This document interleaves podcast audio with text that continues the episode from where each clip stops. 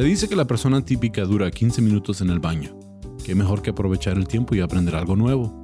Les presento el podcast de solo 15 minutos sobre datos, detalles y pormenores cagados que podrás disfrutar mientras que... bueno, en cualquier rato libre. Bienvenidos a Está Cagado con Sam Butler.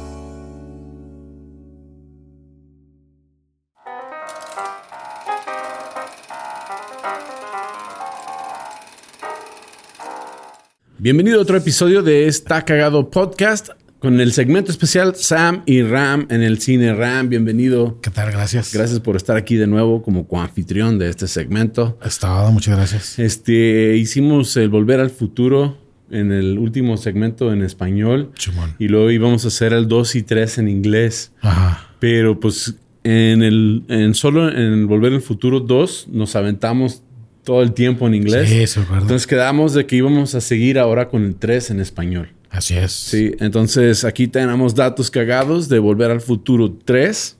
Este, no sé qué encontraste tú. Yo encontré algunos. A ver si no coincidimos en muchos. Ya sé, ¿verdad? Sí. Bueno, así como que mm, de los primeritos, uno que me llamó mucho la atención fue de que eh, le pidieron permiso a Clint Eastwood para usar su nombre, Sí. para usarlo para el personaje. ¿no? Y eso para mí se me hace interesante porque ya él como persona se convierte como en un ícono de, de- de- de la cultura pop. Sí. O sea, ya, ya él como personaje lo meten a otra película, de pronto hasta eh, lo imita en ciertos momentos este Michael J. Fox. Sí. Y así que eso se me hizo muy, muy interesante. Pues no sé qué honra, qué honra para este señor, ¿no?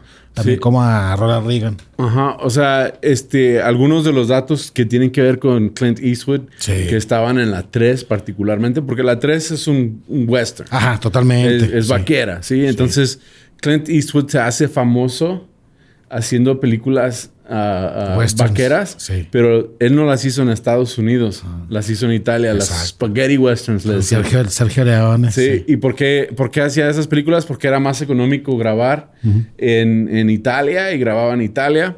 Algún, um, entonces, como querían darle ese... um, en los ochentas, como, como para nosotros, en los ochentas el icono de películas vaqueras era Clint Eastwood. Exacto. Sí, entonces en la película de Volver al Futuro 3 salió en 1990. Ujú. Entonces ya como que habíamos pasado de esa época de, Sí. de- de la historia y ya veíamos hacia atrás con nostalgia las películas de Clint Eastwood. Sí. Entonces, eh, Clint Eastwood ya era director. sí, y entonces dicen, ok, ah, vamos a hacer una película vaquera. ¿Y ¿Cuál es el más vaquero que te puedes imaginar? Dijeron, pues Clint Eastwood. Ok, lo vamos a, a saturar esta película. Sí. Si tú eres un chavo en los ochentas y tú piensas vaqueros, piensas, no piensas John Wayne, porque John Wayne es una generación anterior. Sí, bastante. Sí, y sí. no piensas Ronald Reagan, que también, sí, no, Ronald Reagan ya es presidente. Entonces, ¿a quién, entonces se pusieron en la, la mente de, de un chavo ochentero a, a qué haría un chavo ochentero en 1885. O sea, ¿qué sabe él de los vaqueros? Pues lo de Clint Clint Eastwood. Eastwood, sí. Ahora había otros datos, por ejemplo, cuando están en el cuando están en el, drive-in, en el drive-in, sí. los pósters Ajá. son películas de Clint Eastwood. Que son de ciencia ficción. Fíjate que apenas había empezado Clint Eastwood. Sí. Todavía no era vaquero. Entonces, Pero es más homenaje. Doc Brown no sabe quién es Eh. Clint Eastwood. El Doc Brown de, de 1955 todavía no sabe quién es Clint Eastwood, pero Marty McFly sí sabe quién Eso, es. claro. Sí, entonces está ahí el paradigma. Ey, qué chingón. Sí. También en la escena donde, se- donde agarra el, eh, la cubierta del, del calentón y se la pone. Ah, ándale, sí. ¿Sí? Sí. Eso fue de una película de Clint Eastwood. Claro. De eso también traigo un dato interesante que ahorita Sí. lo platicamos más al rato. Sí, y también, o sea, no sé si tenga lo de la soga, pero ya que estamos hablando, pero la escena donde Doc Brown dispara la soga, Sí. Sí, eso fue también un homenaje a la película de Clint Eastwood. Ah, ok. Sí, entonces son muchos homenajes a Clint Eastwood. Cuando ah, cae el tren, sí, Ajá. este, que, que se vaya al precipicio. En las películas anteriores se llamaba ah, el, ah, el precipicio ese se, se llamaba por la maestra. Ah, Ah, sí, sí, era tres Sí. por Clara, Clara- Lin, Lindblom, something like that. sí, la eh, Clara Ravine se llamaba, ¿verdad? Ok, ah, el... Pero cuando ah, llega ya en el 85 se llama Clint Eastwood Ravine.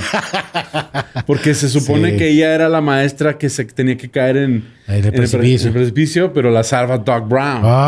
Sí, Sí, cómo no. entonces al, al él ah, haber sido en el tren, como que quedó la leyenda que era Clint Eastwood el que se fue al Ah, precipicio. Entonces, Este sí tiene muchos detalles, ¿no? Que tienes que verla tres, cuatro veces para, Ya. para agarrarle. Y luego aparte le dice que para nosotros se nos hizo muy cómico que le dicen, ¿cómo te llamas? Y dice Clint Eastwood. Porque es el nombre más chingón que él se imagina. Sí, como, sí. como chavo ochentero. Él, y, luego, y luego uno de los vatos, What kind of sissy name is that? O sea, fue uno de los momentos Sí, de, ¿no? de- de relieve cómico más chido de la película. Ay, sí. Sí, o sea, pues, es de Clint Eastwood. sí, Ah, Va muchos detalles de Clint Eastwood, inclusive hasta el, el zarape que traía, el, pon- el poncho, Ajá. Era el mismo que usó Clint Eastwood.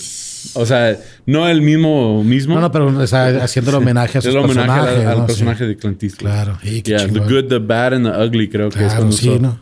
Yeah, La trilogía. sí. Um, Mad Dog. Sí. Ahora, aquí este dato, Mad Dog, Buford Mad Dog, que viene siendo el abuelito de Biff o tatarabuelito de Biff. Simón. Este, aquí nos vamos a cruzar un poco a la parte 2, Ok. ¿sí? Porque va, va Marty a- y está viendo un comercial promocional de un museo y ahí mencionan a Buford Mad Dog Tannen. En la dos. En la 2. Ah, ok. Sí, entonces, Pues sí. si estás viendo la 2 y ves ese anuncio, no te das cuenta, pero como que te da una pista de que viene algo en la 3. Claro. Sí, porque, porque lo ves y es el mismo personaje que Sí. Biff. Entonces, am, me imagino que es cuando está ahí en la torre y está viendo que hay video de la historia de Hill Valley. Ajá, ¿verdad? sí, sí. Entonces ahí habla de... Órale. Porque me traigo un dato interesante sobre, bueno, un dato cagado, sobre la producción. La 2 y la 3 se hicieron back to back. Ok. O sea, fue las primeras veces de que el estudio les dio dinero para hacer las dos películas. De hecho, se ahorraron bastantes millones al hacer esto. ¿no? Pero sí era una chinga. Porque haz de cuenta, la, dur- durante 11 meses las grabaron. La tercera parte duraron 5 meses y medio Ok. haciéndola, ¿no? Filmándola. Pero hubo una, una temporadita de tres semanas durante esos cinco meses donde el director Robert Zemeckis terminaba de grabar la jornada del día. Se, se tenía que ir volando a Los Ángeles porque la grabaron, no sé si en Phoenix o no sé Creo dónde. que en Tucson. Tucson, ajá. Sí, Tucson. en Old, Old Tucson Studios. creo. Ah, ok, que después se quemaron en los noventas, ¿no? Que, bueno, es otra historia. Y este señor de cuenta tenía que volar a, lo- a Los Ángeles porque llegando tenía que revisar el sonido de la segunda parte que estaban terminando de editar y de poner los efectos, ¿no? Terminaba de hacer eso.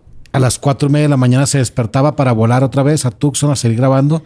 En la tarde otra vez en avión. O sea, tres semanas haciendo esto. Ya. Qué Sí, chinga. Sí, es pesado. Es pesado. las personas que no están en- envueltas en, en este tipo de, de- en este negocio de show business piensan que es muy fácil. no, pero bien cansado. La producción y postproducción y todo es, es mucho jale. Exacto. Sí. Y más a esos niveles ya. Sí, Sí, sí, para un podcast es jale, imagínate Ajá. ya para, para esos güeyes. para sí. esos güeyes. Sí, entonces estuvo muy chido. Sí. Algo que a mí siempre me sacó de onda y me- como que medio me molestó, pero como soy fan de las películas, dije, lo voy a ignorar. Porque ah, lo, lo tengo que ignorar porque, porque es obvio que no, no puede ser. Pero Maggie McFly, la abuelita de Marty McFly, Sí. es la misma actriz que fue su mamá en la, en la primera y segunda película. Ajá. Entonces dices, ¿cómo que va a ser? O sea, la, la mamá es de- no es del lado del papá. O sea, tiene sentido que él regresa a la 3 y, y se topa con Seamus McFly. Pero que sea alguien súper diferente, ¿no? Ya Sí, otra. O sea, sí, que sea otra señora. O sea, ¿cómo va a ser la misma señora? claro. Entonces dices, no puede ser. O sea, sí es, sí es posible que él se parezca a su abuelo y, y por el apellido paterno Sí. sepa que son sus familiares, pero la mamá no tiene sentido que la abuelita sea la misma que la mamá. Exacto. Y, y yo no soy el único que vio esto. De hecho, algo que yo encontré que era dato cagado es que Bob Gale sí lo pensó y dijo, queríamos dar la idea de que les gustaba el mismo prototipo de mujer. Ah, ok, ok. No que necesariamente era la misma, pero Sí, que ese era su prototipo. Y luego, como era una etapa donde estaban inmigrando los irlandeses, Sí. que de ahí es donde, donde, donde nace. Pero que también como que fue un debate interno entre ellos, los productores, y decidieron, si tienen la oportunidad de tener a, a esta muchacha, la actriz, ¿cómo se llama? Ah, se me fue la... um, Ahorita nos acordamos.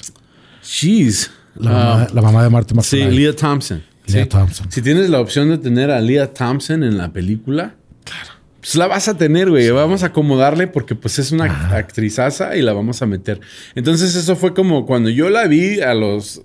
A los yo en el 90 tenía como 10 16 años o 15 años y dije, "Ah, no mames. O sea, es eh, como que eso me arruinó un poquito Ajá, la sí. película. Pero, pero ya explican que lo que querían es dar el, el- el entendido de que era el mismo prototipo. Ah, ok, ok.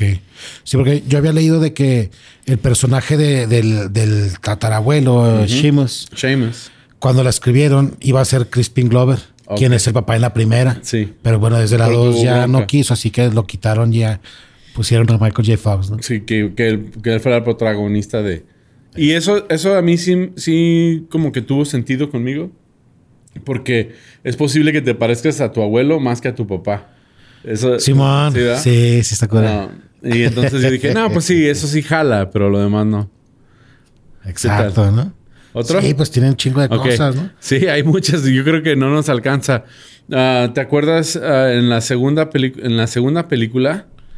Este, cuando está en la patineta, Simón. o es en la, es en la primera película. No, en la Es, segunda. es en la primera película. Sí, es en la primera película cuando chocan con el carro. Ah, ok, ok. Sí. Sí, sí, sí. Sí, y luego Manure, ajá. con Manure, sí, y luego en la tercera también. Ajá. Pues en la en la ah, en las tres películas de hecho tienen esa escena. Sí. En una es Honest Joe Statlers, en el otro es D Jones Manure Hauling, sí, y luego en la tercera era Jones Manure.